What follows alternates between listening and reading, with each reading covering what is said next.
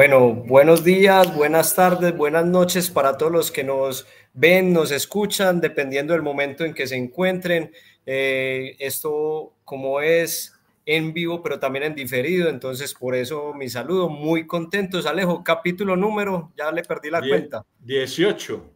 Capítulo 18, empezamos diciendo que íbamos a hacer cada 15 días y bueno, ya lo hacemos cada 8 días, 18 capítulos, eh, con, con las ganas y con con la satisfacción de que cada capítulo salimos nosotros más enriquecidos de lo que podemos entregar. Aprendemos mucho por la calidad, pues, como invitados que tenemos. En esta ocasión, pláceme decirles, eh, tengo un, yo digo, un amigo, o sea, yo considero a Juanma un amigo, eh, generamos conexión, gracias a lo que me ha dado a mí eh, la vida en este tema de, de innovación, de transformación digital haciendo comunidad. Pertenecemos todos tres a una comunidad, Citco, saludos para Citco. Y bueno, tuve la oportunidad de conocer a Juan Magaviria haciendo lo que más nos gusta, que es compartiendo conocimiento. Juan Magaviria, le voy a dar la oportunidad de que él se presente. Yo voy a decir que es un gran speaker, de, de los speakers chévere que uno tiene, de los que uno se lleva herramientas para poder poner a funcionar al otro día en sus compañías, no importa el tamaño. Voy a decirles que estaba buscando por aquí en el LinkedIn de, de Juanma y hay algo que me encantó, más que toda la experiencia que el hombre tiene, porque ha sido director eh, estratégico, director comercial, de marketing, pero hay una cosa que me encantó y es mi propósito es enseñarle a las empresas, sin importar su tamaño, que hay mejores formas de crecer sin tanto complique y estrés, porque lo único que necesita es activar su inteligencia comercial para lograrlo.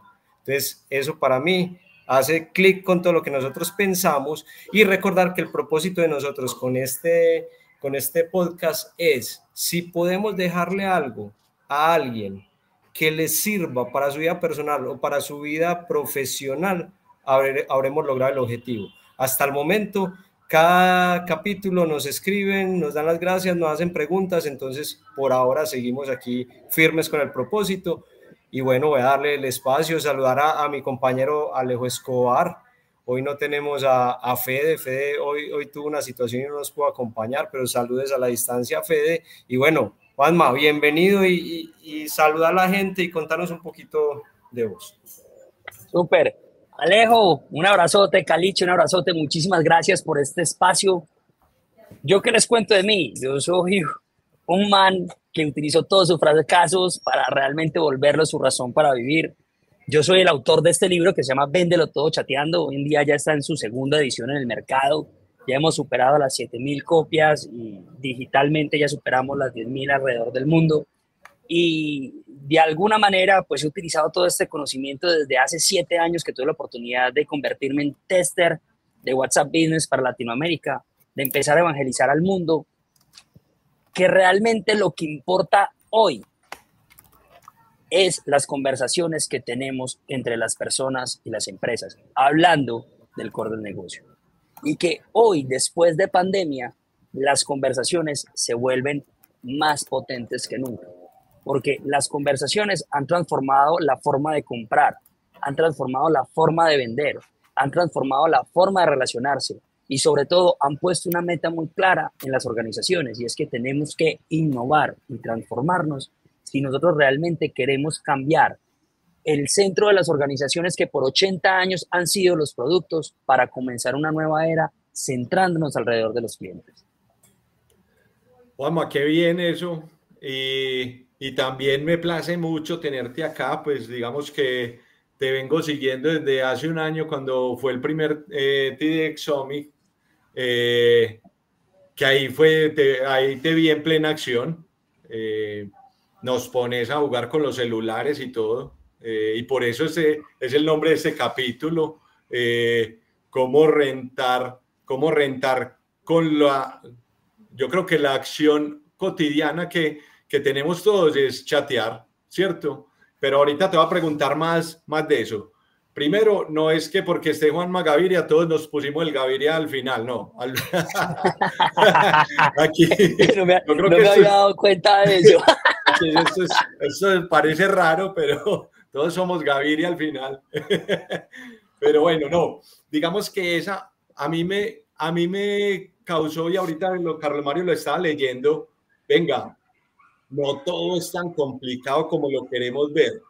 ¿Qué fue lo que te llevó a encontrar como esa dulzura de la vida, decir, no, venga, eh, las cosas se pueden hacer sin tanto complique y sin tanto, y sin tanto enredo y verá que sale mucho, mucho más fácil. ¿Qué te llevó o cómo lo encontraste ese quitarle, hacerle el esquive al, al, al complique? Ve, si vos me preguntas eso, yo creo que yo soy un man que desde la universidad creo que tanto que me incentivaron en ser competitivo, de estar ahí, de estar de los primeros, de poder ganar, eso en mi primera etapa profesional fue muy buena. O sea, en mi primera década, donde estuve en corporativos, estuve viajando alrededor del, del mundo, porque tuve la oportunidad de trabajar en Ecuador, Perú, Chile, Argentina, Estados Unidos, Panamá, México, España y Colombia. Ser una persona prácticamente expatriada, como lo, llamamos, como lo llaman las compañías grandes, porque yo estaba de un lado para el otro, haciendo lo que a mí me gustaba. Y yo pasé de ser marquetero a ser estructurador de negocios para luego volverme en director comercial o capítulo de país. ¿Y qué sucedió? Yo me daba cuenta que las compañías nos enredamos muchísimo porque nosotros siempre hemos construido las empresas alrededor de saber hacer algo. Entonces usted sabe hacer carros, pero el problema es que usted no sabe vender los carros. Entonces el, enredo es, venga, ¿y, yo qué hago con lo que tengo? Todo esto me llevó a, cuando, a llegar a Colombia y esta vaina mm, prácticamente el haber construido una hoja de vida muy grande, llega y eso cuando llego a Colombia me sobrecalifica usted que lo sobrecalifiquen empezando sus 30 años viejo y que usted le digan, una cosa es que uno le digan que usted no es bueno para nada y usted dice, bueno, a ver en qué me pongo. Una cosa es que le digan que es muy bueno, que pereza. O sea, usted es tan bueno, pues es como cuando cogían a uno las amigas y le decían, Diego, es que sos tan bueno, pero es que, ay, pero es que yo no estoy buscando novia ahora. Pues es que vos sos el novio perfecto, pero yo no quiero novio. Mejor como amigo. sí, o sea, pero te prefiero como amigo. Pues y a mí eso me obligó, a, eso, a mí eso me obligó a emprender y de manera acelerada a tener que e, e, ese, entender ese mundo que hoy después de la pandemia todos nos tuvimos que ver de la misma manera obligada. ¿Qué sucede? Eso me llevó a mí, me acarreó cinco años y medio. Las empresas crecieron, no fueron una, sino que fueron tres. Una orientada hacia el marketing digital cuando todavía no se hablaba del tema. Una a estructurar negocios para compañías que se volcó a volverse innovación en su momento que terminamos trabajando en todo el ecosistema acá, y la otra haciendo la consultoría en lo que yo le aprendí a mis últimos jefes, que se llamaba reingeniería comercial, es decir, es, venga, organicemos el caminado a las empresas para que vendan más. Todo eso me llevó, mi aprendizaje fue complicado, maneje gente, crezca, todo el cuento. El gran problema fue que tuve unos socios que no fueron los indicados y al final del día me tocó comprar, por una historia muchísimo más larga, que el que la quiera ver, vaya, busques el TEDx ahí en, en, en YouTube, busquen lo que ahí cuenta un poquito más eso para no desviarnos del tema. Toca prácticamente volver a empezar y hace siete años tuve que arrancar. Entonces, si tú me dices, ¿qué fue el tema del descomplique? Y es que después de una situación de vida muy fuerte, ¿sí? Inmediatamente yo dije, si yo voy a volver a arrancar, yo tengo que simplificarme la vida. Es decir, es la ley del flojo. ¿Cómo hago más con menos? Porque al final del día esa termina siendo la ley de Pareto. No es una, no es una ley inteligente de la economía, es entender que la evolución es floja. O sea, yo llego, me estabilizo y crezco. Entonces, digamos que desde ahí empecé a entender que las empresas se complejizan la vida cuando quieren hacer las cosas perfectas. Y el gran problema es que las hacen perfectas para ellos, no para el mercado. Y el mercado, nosotros los compradores, no nos complicamos la vida, somos inteligentes. Y si a esto le llevamos todo el escenario, hasta después de pandemia, cuando obliga, de manera obligada, como me tocó mí emprender, de manera obligada nos tocó utilizar la tecnología que teníamos en la mano para poder comunicarnos como seres humanos, poder saber que estábamos vivos y también para seguir gastándonos la plata en comida, en chécheres en carros que no sabíamos cuándo íbamos a hacer. ¿Cuánta gente compró un carro por 500 días. Esa realidad, eh, la realidad es esa. todos compramos porque, ah, es que esto también pasará. Entonces, al entender esos principios básicos del comportamiento humano, ahí es donde yo llegué a eso y dije, si las empresas se complican, es donde pierden competitividad, porque este mundo no es de diferenciales, es necesario diferenciarse.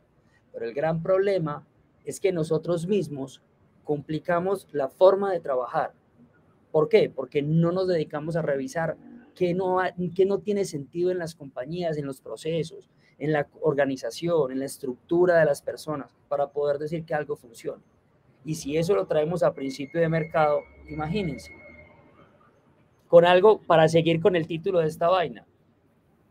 ¿Cuánto tiempo antes de pandemia las empresas pelearon para que la gente no chateara? Y las personas en su vida normal chateando. Y hoy en día, ¿cuántos se rascan la cabeza? Porque les están diciendo, venga, chatee más, hable con la gente. ¿Sí? Entonces miren que antes de toda esta vaina, la complicación o descomplicar el asunto es entender al otro aprender a conversar con el otro para poderlo conquistar y llevarlo a que haga lo que yo le pido. Juan, ahí conectando eso, digamos que las empresas lo, lo complejizan todo y lo complican todo. Puede ser que una empresa esté tratando de sacar el producto perfecto, pero cuando lo saca, ya el mercado cambió. Entonces ahí también va en esa respuesta. Pudo haber sacado algo muy bueno, pero ya fue muy tarde porque se demoró mucho eh, perfeccionándolo. Total, y mira, te voy a poner un ejemplo que va en concordancia con el título de este, de este encuentro. Hablemos de WhatsApp. Meta es muy bueno vendiendo futuros y es muy bueno enamorándonos y diciéndole a las empresas lo que viene. Pero la gente no ha entendido que lo que viene, lo que tenemos nosotros hoy, que nos permite trabajar con WhatsApp, de cierta manera con las compañías se demoraron del 2017 a hoy. Significa que se demoraron seis años, casi siete, para que nosotros pudiéramos tener un número único, tener multiagentes, tener multiplataformas, generar envíos masivos, poder tener data.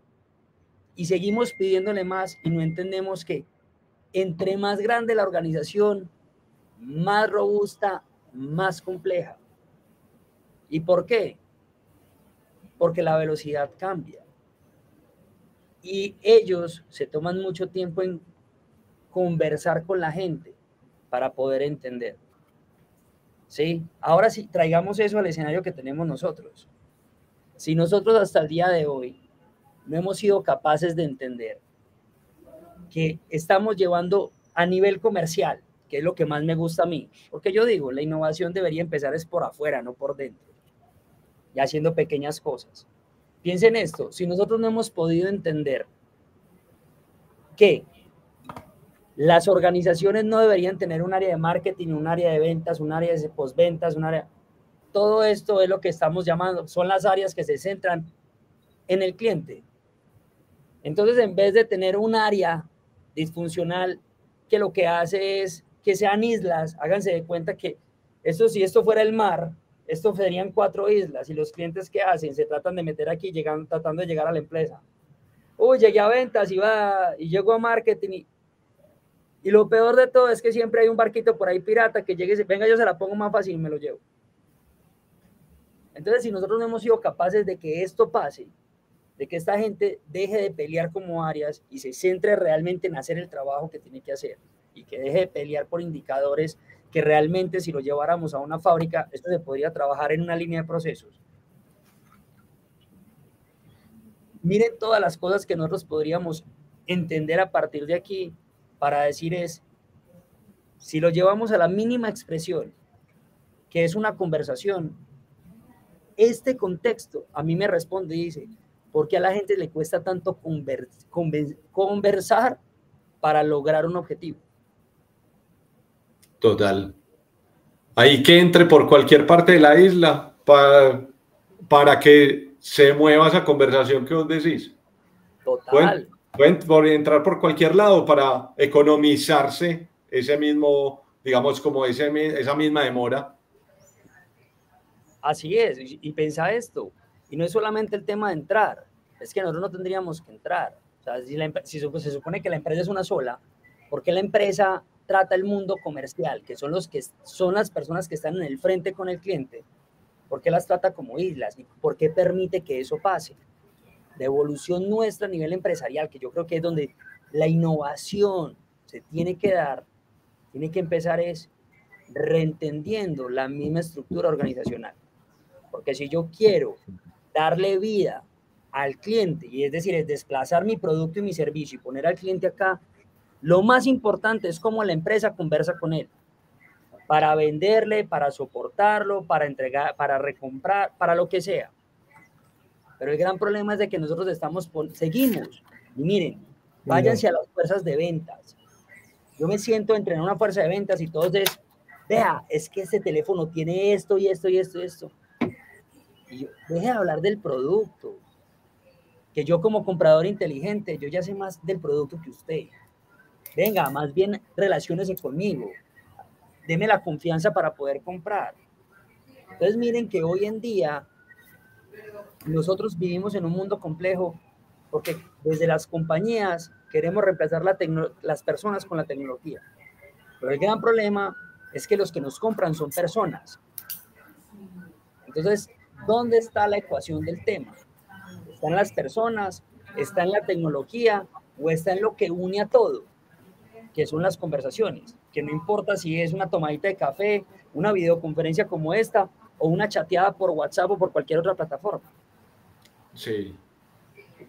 Bueno, no, yo, yo estoy aquí, pucha, es que este man. ¿Cuántas páginas llevas ya? No, Juanma, Juanma, dispara mucho, entonces uno no sabe aquí, Juan, si, a Juanma uno preguntarle por, el, por la faceta de emprendedor, por la faceta de corporativo o por la faceta ahora que está haciendo de, de apoyar las, las organizaciones. O sea, ha dicho tanta cosa interesante que uno de verdad aquí tendría para pa quedarnos un rato grande. Hablábamos ahorita, Juanma, de que dijiste una cosa súper importante al principio, que utilizaste los fracasos para, para explotar como, como lo que sos hoy como persona, y eso a mí me conecta demasiado, y, y lo decimos mucho en estos podcasts, es, es, lo, que, lo que nosotros tratamos de inculcarle que venimos del corporativo, y el corporativo tiene que entenderlo así, el, el fracaso convertido en aprendizaje es lo mejor que nos puede pasar y a veces allá en los corporativos castigamos mucho el fracaso. pero bueno, ahí. Y dijiste otra cosa bacano ahora cuando Alejo y, ustedes hablaban de, del tema de la sencillez, de no complicarse. Un día entrevistamos al, al, al CEO de Homeburger, no sé si para todos es claro e, ese formato de hamburguesas que es eso que ustedes dijeron, simple, la carta es súper simple, sencilla, y cuando le preguntamos al hombre me respondió con una frase que creo que no es de él, pero él decía que en la sencillez está la sofisticación. ¡Ah! Tremenda frase con la que contestó el hombre. Entonces, Juanma, cuando, estás diciendo cosas súper interesantes de cómo las organizaciones tienen que empezar por la reingeniería inclusive de la estructura, porque es cierto, o sea, cuando uno trabaja en organizaciones como las que hemos trabajado, Corona, Grupo Éxito, Nutresa, que son de un tamaño gigantes, pues la estructura se va volviendo muy robusta y la conversación con el cliente, de los, con los que toman las decisiones, pues e, e, es muy separada, es, es, gigante, grande y hay que escalar demasiado hacia arriba para poder tomar una, una decisión en pro de un cliente cuando eso debería de estar empoderado, el que, el que está conversando debería tener está respaldado para tomar cualquier decisión que implique inclusive recursos a favor de una experiencia de un cliente que sabemos que, que, que puede ser un, un, buen potencial o alguien ya, ya fidelizado. Entonces, cuando volvemos al tema de WhatsApp, cuando que es tu core, que es tu especialidad, porque vos decís, yo utilizo la tecnología sin quitar del medio a las personas, y eso es lo que hacemos todos los días. O sea, yo creo que conversamos más por WhatsApp que realmente el tiempo que invertimos en, en la conversación eh, en el front, porque uno ya la humanizó. O sea, para nosotros chatear con Alejo, yo estoy hablando es con Alejo, yo no estoy... Pero, ¿cierto? Caliche, permíteme algo. Dale. Ya, el primer gran error, yo no voy a decir que WhatsApp es, es mi core, porque mi core realmente es conversar. Yo he entendido que el tema real aquí es conversar. Y si vos te vas Los gerentes no saben conversar con sus equipos, los gerentes no saben conversar para vender sus ideas y no importa el canal que utilice. Todos estamos fraccionados porque no sabemos conversar. Y como digo yo, conversar para vender. Porque hoy tenemos que entender ciertas cosas. Nosotros llevamos casi 14 años dejando de hablar para escribir. Y eso lo logró una aplicación. Por eso es que todo el mundo habla de WhatsApp. Entonces yo les quiero decir, que quiero dejar eso claro. No es que mi core sea WhatsApp. Entendí es que cómo era capaz de replicar y escalar conversaciones de venta en las organizaciones utilizando una herramienta subutilizada que se llama WhatsApp. ¿Sí? Entonces es importante que tengamos eso porque no es que, ¿qué es lo que le, le, digo yo a todo el mundo? Venga, no me encierre a mí, porque es que yo lo que hago en WhatsApp se lo hago con Instagram, se lo hago con Messenger, se lo hago con Telegram, se lo hago con LinkedIn. Conversar, conversar. Es conversar. Y tenemos que entender que el futuro de la humanidad es conversar. ¿Por qué el tema de las inteligencias artificiales se ha vuelto hoy tan pesado?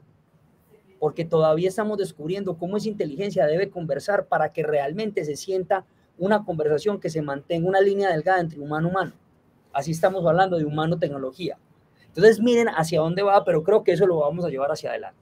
Entonces, cuando nosotros nos centramos en el tema de la conversación, Miren que nosotros hasta la pandemia no sabíamos que WhatsApp existía y decíamos que eso era una red social, que eso era otra herramienta más. Y realmente WhatsApp es una herramienta conversacional, es decir, usted, deja, usted dejó de hablar, usted, nosotros tapamos la boca para escribir y usted eso no lo hace por cualquiera. Usted puede, usted puede utilizar varias, pero de 10 que utiliza, 9 conversaciones se le van por WhatsApp. Así es. Así simple. Entonces, ¿qué es lo que pasa? De manera natural, nosotros ya lo estábamos haciendo. De manera natural, las fuerzas de ventas ya lo están haciendo. La gente que se mantiene con los clientes ya está ahí. ¿Por qué? Porque eso le permite estar en tiempo real. Segundo, le permite multiplicarse. Y tercero, le hace más sencillo porque usted puede replicar lo que dice en un lado y en el otro. Cosas tan sencillas para ponerles un ejemplo un asesor de ventas hoy, tiremos a la calle un TAT, ¿qué hace el TAT mientras que va en el bus o en el, carro mientras que está en un semáforo para ir a visitar a los clientes? Coge el mismo saludo y dice, hey, hola, buenos días, ya voy a pasar por allá en el transcurso de la mañana, paso para que nos tomemos el tintico. ¿Qué es lo que hace? Copiar, pegar y se lo copia a los 20 clientes que va a ir a visitar. Ahí llega todo el mundo y le responde, plu, plu, plu, plu, plu, plu. Y ahí lo que hace, manda un mensaje de audio. Sí, claro, hágale, usted sabe cómo es y coge el mensaje de audio y se lo replica a los 20. Eso hace un asesor comercial de Nutre, del que sea. Y no porque yo lo, y, no porque hayan pasado por mis manos, es porque es el comportamiento normal que lo que nos ha permitido una herramienta y nos ha transformado la manera de. ¿Qué es lo que sucede? El gran dolor de cabeza de las compañías es, ¿y yo cómo me meto en el WhatsApp de la gente? ¿Y yo cómo mido esto? ¿Y yo cómo lo hago?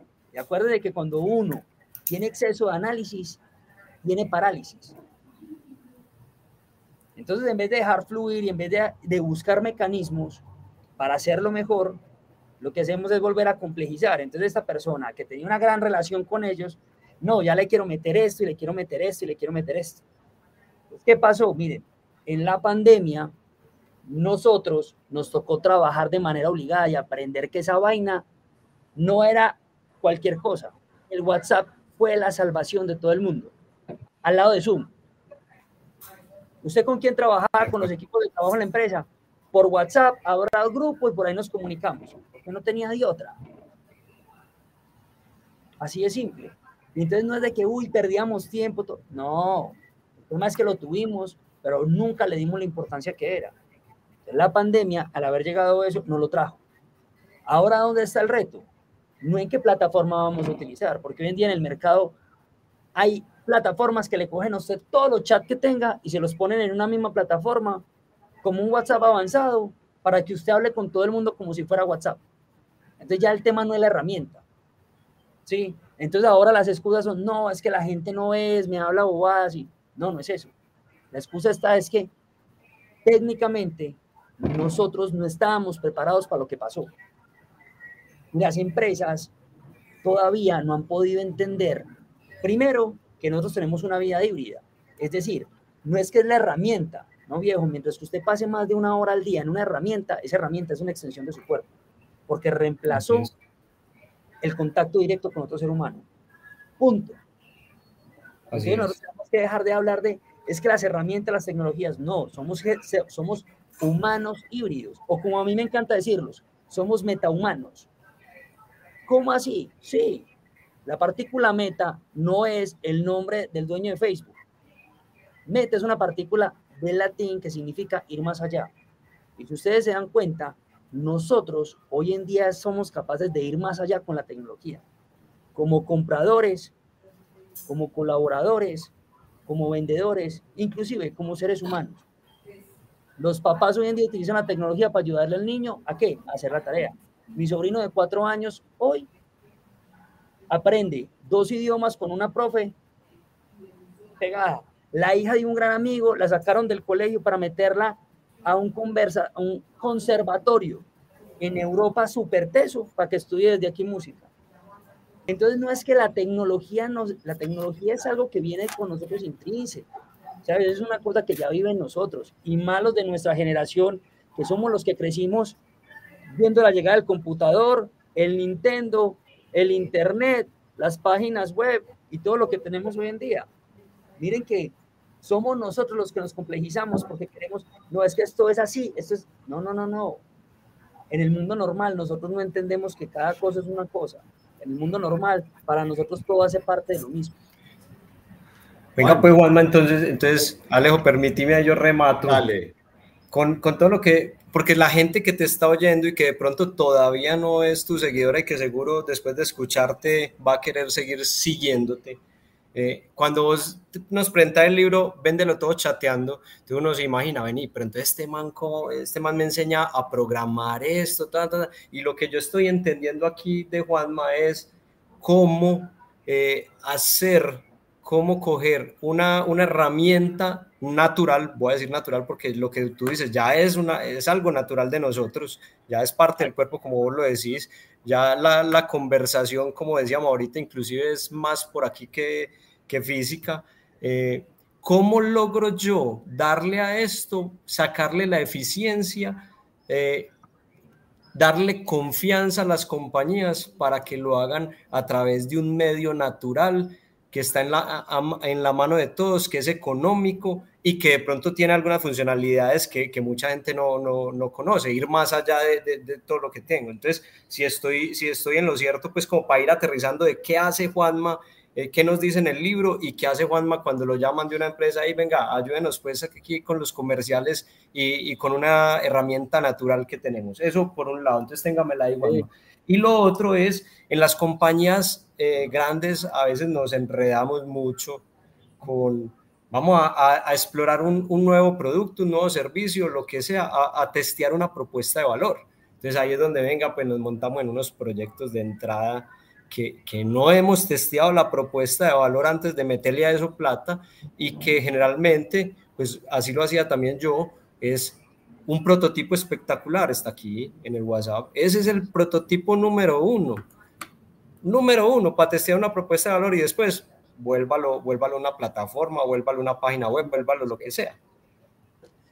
Dale, chimbe, frente a eso, mueve, mueve de atrás para adelante. Cuando vos estás sacando algo, lo que la gente ha hecho es, mira, por el simple hecho de la constitución de las empresas como tenemos ahora, marketing va un tiempo, ventas va otro, ¿sí? Entonces, si yo voy a decir, yo voy a sacar un producto, un servicio, usted tiene la fuente de investigación de mercado más grande, usted tiene vendedores al frente para todas las compañías de las cuales nosotros trabajamos. Póngales, comuníqueles y póngales un objetivo de decirles, vaya, tráteme de vender esto, porque el objetivo no es tener el mejor prototipo, porque el tema no es de que usted haga algo bacano, el tema es de que usted sea capaz de vender eso bacano antes de hacerlo. Teste. Ahí, pero ponga, a mí, es que Calichina, a mí me encantan las palabras simples, viejo, porque decir testear, hay muchísima gente que posiblemente no nos entienda que testear, es decir, okay. porque el testeo va a probar el uso. Es, va a probar validar, pues, validar la propuesta de valor, de que eso sí lo necesita alguien, o que, está, o que lo valoran. Para mí, digamos que la validación siempre ha sido una y es, vaya, y si usted es capaz de que alguien le pague por eso, esta vaina tiene futuro. Epa, Eso es. ¿Sí o qué? Antes de hacerlo antes de lo que sea. Por ejemplo, trabajando con una empresa de, de consumo masivo que trabajaba a través de, de catálogo, yo le dije, usted quiere hacer algo, vea, mándale por el WhatsApp esto a mil de sus vendedores y mire a ver quién es capaz de vender. Y tenga listo 1500 productos. Si el 70% le vende esto, eso quiere decir que ese producto tiene futuro. ¿Y es por qué? Porque su vendedor creyó en él y fue capaz de venderlo, no porque el producto sea muy bueno. Entonces miren que nosotros hoy en día tenemos que darle prueba, o sea, tenemos que darle prevalencia a qué? A la relación, a la capacidad comercial. ¿Y qué hay entre, y qué es lo que une a un vendedor con su cliente? Es la relación, no es el producto. Pero ¿qué es lo que sucede? Nosotros no trabajamos relaciones, ni le enseñamos, ni nuestros asesores comerciales están diseñados para tener relaciones. Entonces ahí es donde está. Y si a esto me devuelvo y vos me decís, vení, ¿qué es lo que hace Juan Mabé? Yo soy un man que me he puesto en la tarea de promover la adopción tecnológica para mejorar las relaciones entre empresas y su mercado. ¿Y eso cómo se coge? La adopción tecnológica significa algo que todavía estamos aprendiendo y es, miren, después de la pandemia todos nos adaptamos a lo que teníamos. Pues pucha, abra Instagram porque tenemos que ver si podemos vender por ahí. Abra esto, coja el WhatsApp, haga todo. Eso fue lo que nos trajo la, la pandemia, adaptarnos por las circunstancias. Adoptar la tecnología significa hacerla propia y meterla dentro del ADN del negocio. La gran diferencia entre las compañías hoy, miren, y eso me pasó esta semana, con una empresa de bicicletas. Yo le preguntaba, venga, el WhatsApp suyo es un canal más de ventas o es una unidad de negocio dentro de la organización. No, es un canal, porque yo por ahí también vendo y yo, ah, ahí está la diferencia, porque usted no va a poder rentabilizar los chats porque es un canal más. Entonces lo que usted haga por ahí le va a pegar a dónde? A los resultados de todo. Pero si usted entiende que yo adopto la venta por chat como un negocio, así como mucha gente hoy en día tiene negocios multimillonarios vendiendo productos y servicios a través del chat, ¿usted qué dice? No, esto es un negocio, entonces montémosle personal, montémosle presupuesto, montémosle indicadores y saquémoslo hacia adelante. Entonces, lo primero que tenemos que hacer nosotros es trabajar para que las organizaciones cambiemos el chip y adoptemos la tecnología. Porque, ojo, la tecnología hoy, con la oleada que viene con la inteligencia artificial, tiene temblando a todo el mundo. Porque son muchos, son muchos puestos de trabajo que se van a perder al respecto. Y no porque la tecnología llegue para cambiarlo todo, sino que es que la tecnología y hoy y específicamente la IA, que es la que se va a meter en el mundo conversacional, lo que va a hacer es como equilibrar las compañías y potencializar a la gente buena, porque las inteligencias artificiales lo que van a hacer es ponernos a trabajar más. Y el que no sea bueno trabajando con un ritmo al que le ponga usted la IA, va a estar muerto.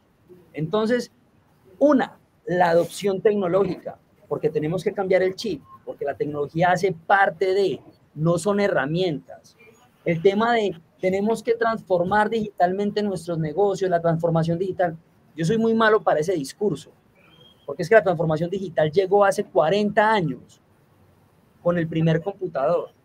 Y desde hace 40 años nosotros venimos inyectándonos la tecnología en nuestro ADN. Se las voy a tirar fácil. ¿Ustedes se acuerdan cuando dejamos de jugar partidos de fútbol para jugar fútbol excitante en el Nintendo? No. Sí, sí. Sí. Hacíamos fila en la casa del amiguito que tenía el Nintendo en vez de irnos a patear la pelota entre todos. FIFA 98, Juan. Imagínate, ¿cuánto no nos tomamos los primeros aguardientes jugando partidos de fútbol frente al televisor? Sí, sí, sí. Ah, seamos claros. Entonces, y si a eso venimos, a nosotros nos tocó. ¿Quién de ustedes no le tocó que hace así sentado mientras que hacía el tiriri, tiriri, para conectarse a internet y uno abrir un nuevo mundo? Viejo, nosotros somos, la, somos en este momento la generación que los que estamos al frente de las organizaciones y las estamos comandando, somos las personas que ya tenemos la tecnología al interior. Y nosotros en ese momento somos la balanza de los nuevos que vienen con un ADN tecnológico mucho más fuerte que nosotros y toda la gente que dice que tiene resistencia a la tecnología. o el analfabeta tecnológico, Juanma, el que de pronto lo dejó. Pero mira que es que hoy en día el analfabeta tecnológico no es tan analfabeta, porque hoy hasta la persona más, digamos que más Sí, hasta los, hasta los papás de uno usan WhatsApp. Mira, yo te voy a decir algo. Anda, mira, por ejemplo, mi familia tiene temas del agro. El mayordomo de la finca y los empleados de la finca todos hablan por WhatsApp, escriben mal, tienen, no, terminaron bachillerato y se dedicaron 100% al campo. Y eso, mal. Nuestros indígenas andan con celular, nuestros indígenas. y hay influencer también. Claro, hay un influencer por ahí en TikTok, un, un arahuaco por allá en la Sierra Nevada, parce. Cargan el celular. Mostrando, desde, hey, viejo, eso es bacanísimo. Y no es porque el man sea muy joven. No, somos nosotros los que estamos consumiendo. Ese man hace lo que hace. El tema somos nosotros. Porque es que recuerden esto, para poder hablar de conversaciones nos tenemos que ir a la actividad más básica del ser humano, que es el consumo. Y el consumo, cuando le meto la transacción, se llama compra. Eso es técnica y es análisis antropológico del ser humano. Juan Max.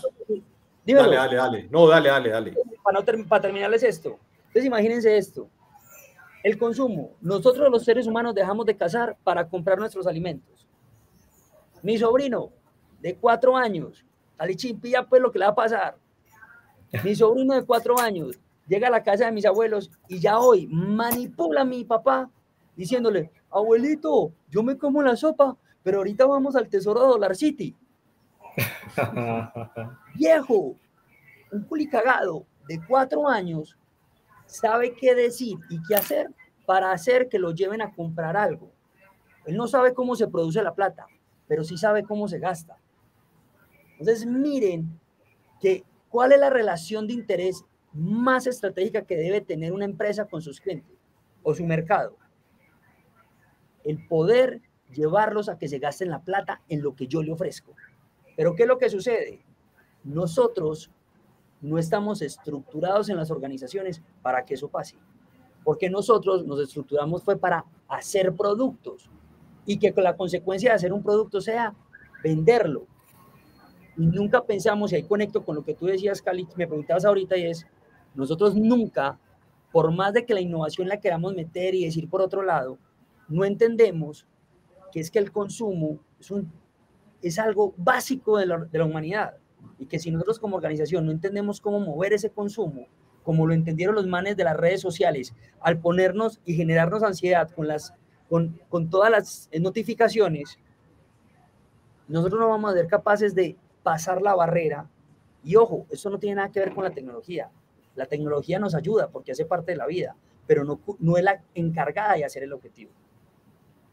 Juanma, ahí digamos que llevando pues a ese punto que vos decís, que obviamente propiciar las conversaciones y fomentar o promover más bien la adopción tecnológica para disminuir ese, digamos que ese camino entre las empresas y el mercado.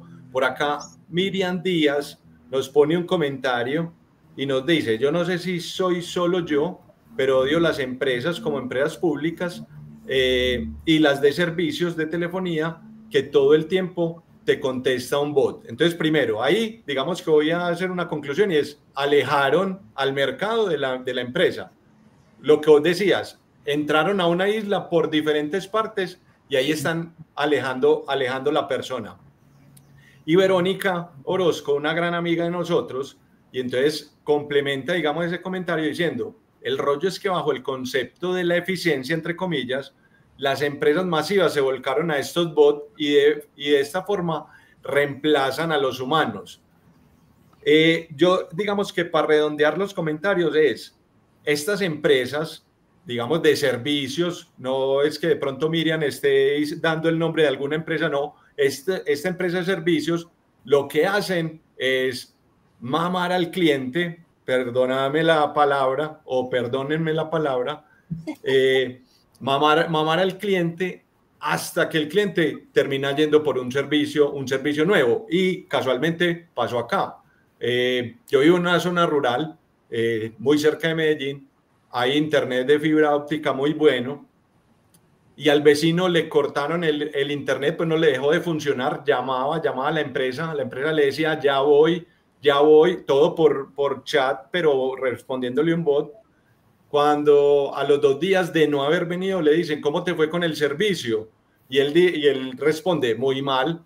Y el bot le dice, esperamos que tengas el mejor día. Entonces, esta, esta persona se consiguió lo que vos decías, un barquito más pequeñito que te da, te da, te da servicio de internet, microondas, eh, te lo pone, te lo instala en dos horas y es muchísimo más rápido que el de la otra empresa que es el, fuerte.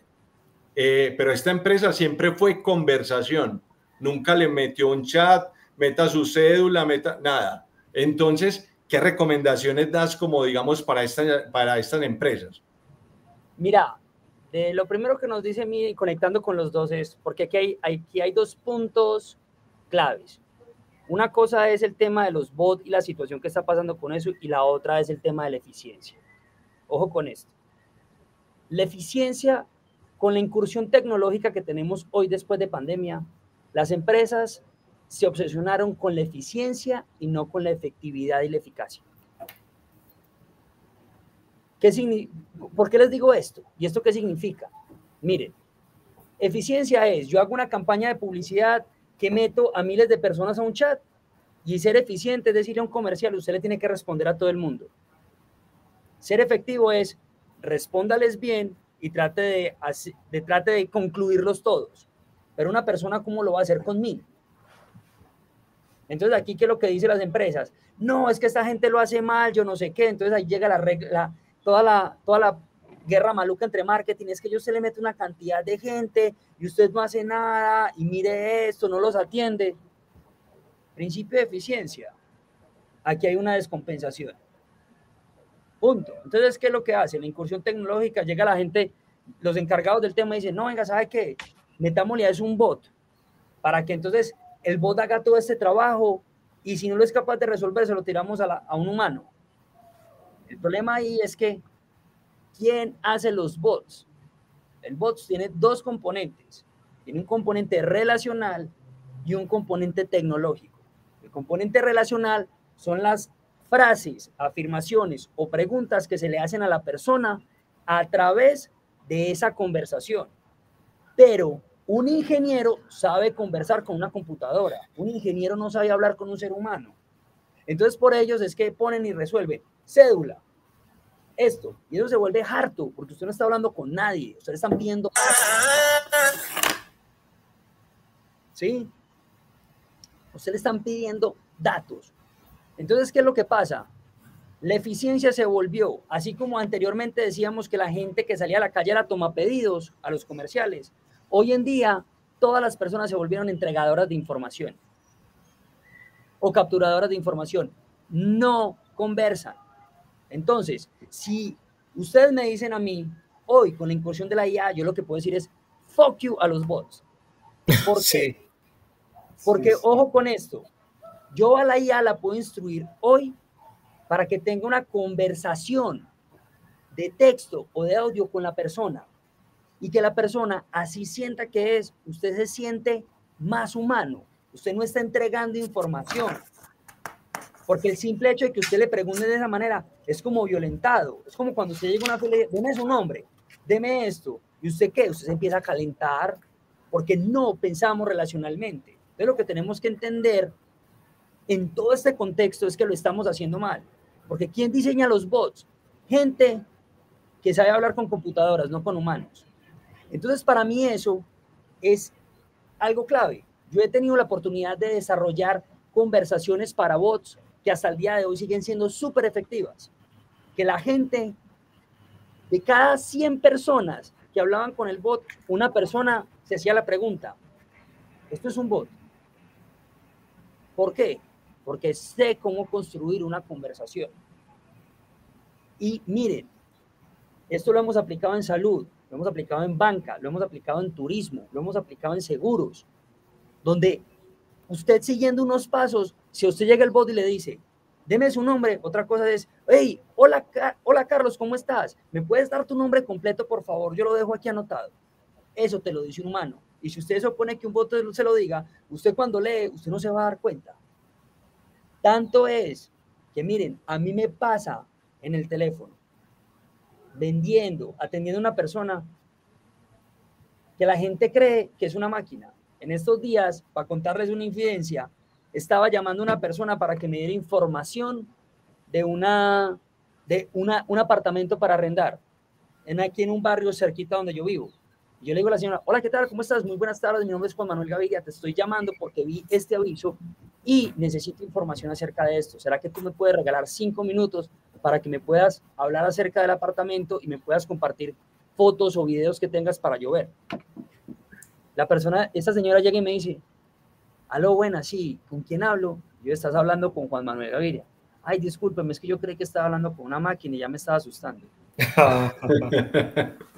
Y yo, ¿y usted por qué le estaba asustando? No, es porque, pues, el apartamento también lo tenemos en Airbnb, entonces yo creí, miren, miren, tener clara la técnica de usted saber cómo hacerlo, cómo puede confundir al humano de fácil. Y si yo eso se lo pongo a una IA o a un bot, créanme que eso va bien, eso funciona.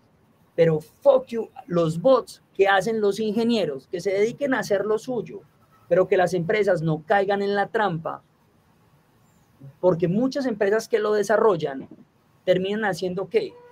Cuando no son capaces de resolver el bot, llegan y les dicen, no, hágalo ustedes. Y peor aún, si, el, si, si yo como empresa no sé conversar con mi cliente, voy a, voy a ser capaz de hacer que la tecnología hable mejor que yo. No. Termina haciendo un formulario. Total. Ahí falta, falta la gotica de empatía, por lo menos, por lo menos lo que os decís, enseñarle a la inteligencia artificial a decir, ¿cómo estás? Eh, Juan Manuel, me das tu número de cédula, por lo menos ahí se sintió la persona eh, que está siendo escuchada. Alejo, ve, hay una cosa súper chévere. Nosotros en Kiwi, que es mi compañía, desarrollamos a Vicky. Vicky es una inteligencia comercial que la estamos, es una inteligencia artificial generativa que la estamos entrenando para que sea capaz de ser la asistente de los, como lo llamamos nosotros, de los olvidados en las compañías. Usted cuando ve una, un vendedor con un asistente que le ayude a hacer las tareas administrativas.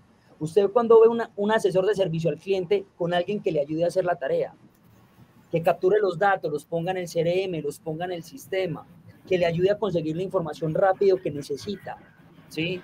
Que le ayude a, a, perfilar y a calificar las personas para poder orientar un negocio. Eso no lo hay. Entonces, ahí, miren, con Kiwi tenemos una misión grandísima y es, vamos a meterle superpoderes a los seres humanos. Eso sí, sin perder la ruta de competitividad. Porque tenemos muy claro que la IA va a qué? Va a ser una selección natural y se van a quedar los más fuertes. ¿Por qué? Porque la IA vino para ponernos a trabajar más, pero un trabajo más especializado, mucho más focalizado para poder orientarnos más hacia resultados. O sea que la era de los objetivos, la era de los KPIs, apenas la vamos a empezar a entender ahora, porque no vamos a tener excusas que porque tengo que llenar esto, que porque tengo que hacer estas tareas administrativas. No, si usted ya hay alguien que le resuelve eso, ¿usted qué? Entonces ahí entra la eficiencia y es, Ah, no, hermano, venga, que es que yo se los traje pulpitos, dice la inteligencia artificial. Cierre pues. Sí, yo ya le agendé a la gente, hágale pues. Entonces, ¿usted qué va a decir? No, es que ya no tiene excusa. En servicio al cliente, venga, que ya le tengo aquí toda la información, sea claro con el cliente. No, pero es que. Entonces, imagínense todas las cosas que se nos vienen por una cosa tan bacana y tan pequeñita, pero tan grande. en un año concepto. Qué concepto tan bacano. Asistente para los, los, olvidados. Yo que he sido comercial por tantos años en la calle, que le pongan a uno un asistente tremendo. Y además que los comerciales lo necesitan porque son de corto plazo, a veces no somos organizados, en fin, cae, cae muy bacano el concepto. Y lo otro que quería... Dame, dame, dame un espacito o vea otra anécdota, Juanma, para que la note ahí del apartamento. Rosa Chávez la primera vez que hablé contigo, Juanma, también pensé que era un bot. Luego por la conversación supe que, que eres tú realmente. O sea, el problema, Juanma. o sea, Miren, miren, que no digo mentiras. Y el tema es que cuando usted sabe conversar y sabe llevar a la gente al punto, la gente se sorprende. Y como les decía al principio, miren, hoy los grandes presidentes de compañías deberían ser capaces de tener una conversación muy clara y entender que detrás de una buena conversación que logra un objetivo hay un proceso y que ese proceso está condicionado por el lenguaje, porque el lenguaje es la llave que conecta el cerebro con las acciones que hacemos. Y eso es base, y eso es teoría de la comunicación básica. Eso no tiene nada de neuromarketing nada. A mí no me gustan esas pendejadas que son términos que ya llegaron, pero eso es teoría básica de la comunicación que se conoce hace más de 100 años. El lenguaje le resuena a usted aquí y trae las imágenes suyas aquí y por asociación nosotros actuamos. Imagínense que un presidente de compañía dice, yo como elaboro, qué sé yo, un discurso. Usted como, como presidente de compañía, usted ya no sabe comunicar para hacer esto. Usted como director de un área, un VP, ¿cómo hace? Porque el tema no es vender las cosas, el tema es de usted hacer que la gente le entienda para ser concreto. Y si nosotros empezamos a irrigar todo esto en la organización, imagínense que la gente fuera, tuviera la capacidad de conversar para ser pragmática y puntual. Tremendo. Sí. Entonces, Calicho, vos me preguntabas ahorita, y entonces, ¿qué se aprende en Véndelo Todo chateando? De lo que menos se aprende es de WhatsApp, creándolo.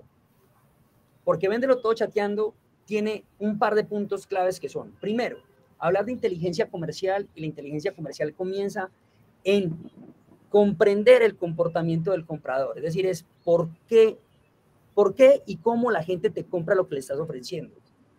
Porque ahí es donde deben estar los primeros estudios, ahí es donde debe empezar la innovación, ahí es donde tenemos que empezar a transformar la comprensión desde marketing para crear productos y servicios. Y tenemos que arrancar desde ahí, porque es que es el comportamiento de compra el que condiciona realmente la relación entre empresas y mercado. Segundo, hablar de procesos comerciales. Ojo, hoy todo tenemos que centrarlo en la experiencia, porque nosotros, gracias a la tecnología y a estar hiperinformados, somos mucho más exigentes con lo que recibimos que con lo que damos. Y como cuando yo voy a recibir algo estoy pagando, o yo me siento bien pagando, o te vuelvo mierda por todas partes. Porque es que mi plata vale, mi tiempo vale. ¿sí? Lo que pasa es que la velocidad de los compradores es 10 veces más rápida que la de las compañías hoy. Por eso es que las compañías quieren meter tanta tecnología a ver si nos alcanza. Y no. Y no. Juanma, la verdad es que son mensajes sencillos como, como empezamos la conversación. Eh, yo creo que hoy muchos eh, se deben estar, se estar preguntando y empezando a meter por WhatsApp, eh, como decir, esta, esto es lo que yo tengo en la mano y esto es lo que me va, me va a dar a mí la oportunidad de, de hacer mejor las cosas para mi empresa, mi emprendimiento, o, o, digamos, si, si son, digamos, otro, otro tipo de emprendedores, artistas, todo eso, eh, es el que los va a acercar a esas conversaciones que, que decías. Eh, a nosotros, obviamente, nos quedan nos quedan muchos, muchos mensajes. Creo que ahí faltó muchísimo tema, Juanma. Eh, faltó muchísimo tema. Nosotros digamos que por lo menos tratamos de, de, llegarle a una persona de las que, de las que nos, nos ve o nos oye eh, y que si esa persona le cambia la vida con los mensajes que dieron acá, ya se pagó, ya se pagó este capítulo. Total. Entonces... Ahora, digamos, hay una pregunta que siempre le hacemos a, todos los invitados al final. ¿Quién dijo caja? El vender por WhatsApp, no, el vender chateando, por eso, por eso se llama rentabilidad de chatear o la rentabilidad chateando. Eh, ¿Eso está por dentro o por fuera de la caja, Juanma?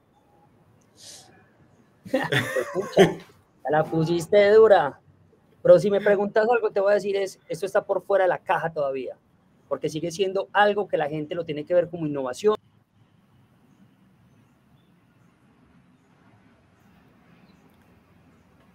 Juanma, te silenciaste, no sé por qué. Sí, a mí también se me fue el sonido de Juanma. No. Ahí Dale sí, ahí, a ver. A ver. Ahí, ¿me escuchas? Sí, ahí sí, sí, volví a repetir. ¿Alguno, alguno me silenció. No, no, no, no. Tengo el, vea, vea donde tengo las manos. Y el que maneja lejos, entonces yo no fui. Miren, miren. Lo que les estaba diciendo es que Que Por estaban las- por fuera de la caja. estaba por fuera de la caja. ¿Por qué? Porque todavía creemos que el WhatsApp es una herramienta tecnológica, no es algo de parte de nosotros. Está por fuera de la caja porque todavía prevalece una decisión de la tecnología sobre la metodología. ¿sí? Está por fuera de la caja porque hoy tenemos que seguir concientizando a las personas de que esa herramienta ya la utiliza el mercado. Así que si la empresa no la utiliza de la manera adecuada, no va a estar ahí. Entonces, para mí eso, viejo, está por fuera de la caja, porque no hace parte del ADN todavía que necesitamos para cambiar el mundo un chat a la vez. Total, Juanma. Vea por aquí el último, el último comentario de María Noemi, que dice deseosa de aprender sobre todo esto del marketing digital. Eh, yo creo que Juanma es una referencia importante. Eh, el libro de Juanma eh, se lo pueden leer en una semanita de descanso eh, y yo creo que da muy buenos consejos y también ver todo lo, todo lo que pone Juanma en sus redes sociales, en, en LinkedIn, eh, también digamos en Instagram. eh, y, Juanma, y Juanma ya es speaker TDX. Entonces, eh, entonces también para que lo sigan en lo que, en lo que, ha, en lo que ha posteado. Eh, aquí Verónica también nos dice que los mercados, que los mercados son conversaciones. Eh, es verdad. muy buen consejo. Eh, Verónica, Juanma, Verónica, aquí para ponerte en contexto, es una invitada que no ha querido salir en pantalla. eh, y esta es como la quinta invitación que le hacemos en vivo. Ah, no. Entonces-. Ah, como dicen, hay que aprender a meterse en la caja para que estos manes lo saquen a uno, ¿no? Pero, animada, animada. Carlos, ahora sí. No, no, yo iba a decir, pues con el comentario de, de Vero, los mercados son conversaciones, sí, pero yo creo, como, como decía, Fe- eh, como decía Juanma, más allá, meta, es la vida, es una conversación, Total. más allá. O sea, Total. ahí está la esencia, la vida es una conversación. Y yo no satanizaría, para cerrar, no, no lo quiero que lo desarrollemos, no, no satani- satanizaría todos los bots. Yo creo que me quedo más bien con, con una frase que dijo Juanma, que las empresas se olvidan de la inteligencia comercial. Ahora más que la inteligencia artificial, es más la inteligencia comercial. Yo, por ejemplo, le voy a hacer publicidad aquí a, a unos amigos que me salvan la vida cada rato. Soy yo aquí en reuniones y no tengo tiempo de, de conversar telefónicamente para pedir, por ejemplo, un almuerzo. Y los amigos de, de, de Frisbee tienen un botcito muy sencillo, Juanma. Yo no necesito que nadie me conteste. Tin, tin, tin, cuatro pasitos y pedí el pollito y en 45 minutos está aquí. Y con foticos y todo, o sea, una muy buena inteligencia comercial. Foticos, te muestran el pollito, te muestran el plátano, te muestran todo. Muy sencillo. Entonces, yo no satanizaría tanto el bot, yo satanizaría más bien eso que vos decías de la inteligencia comercial, que a muchos le falta y le ponen a uno un bot así de gigante que, que lo desespera a uno, como decían ahora la, las, las personas que nos ponían los comentarios. Entonces, bueno, muy interesante esta conversación, Juanma. Ojalá tengamos capítulo 2, capítulo 3 para que ampliemos el, tema. quieran. Cuando quieran. Calichín, ahí es, para redondear ese- esa idea que dijiste, es, sí, no- el tema no es satanizar, el tema es satanizar la falta de inteligencia para crearlo de la manera adecuada. Así ¿sí? es. Y un último mensaje que le quiero dejar a todo el mundo es, la tecnología no es suficiente, porque este mundo no lo van a habitar los robots, o por lo menos de aquí a que lleguemos al mundo de, a- al mundo de Terminator, pues nos falta un poquito, ¿sí? Entonces pensemos que el gran reto que tenemos hoy como organizaciones y como seres humanos es utilizar la tecnología para multiplicarnos, es decir, es aumentar nuestros superpoderes para podernos, me para no solamente ser eficientes, sino para que re- realmente seamos capaces de lograr eso y eso es ser efectivo. Si la tecnología a mí me permite multiplicarme, entonces es labor mía que metodológicamente aprenda lo que necesito para que cuando me multiplique sea capaz de multiplicar el resultado, no quedarme solamente en responder. Así es, Juanma. Juanma, muchísimas gracias. Eh, muchísimas gracias. También estuvo muy debatido pues el, tema en los, en los comentarios. Eh, no, también como, como decimos cuando nos quedamos corticos en tema, eh, esperar la próxima convocatoria, Juanma, porque, porque es, muy, y es muy agradable hablar con vos de verdad. Eh, papá. La verdad es que ha sido un rato súper valioso y súper entretenido. Entonces, y enriquecedor. Sí, y enriquecedor. Y acá nos volveremos a ver. Entonces, muchas gracias. Y, nos vemos. Gracias a todos. Y, hasta que nos veamos en físico. Hasta luego. Un abrazo para todos. Lo mismo, Juanma. Chao.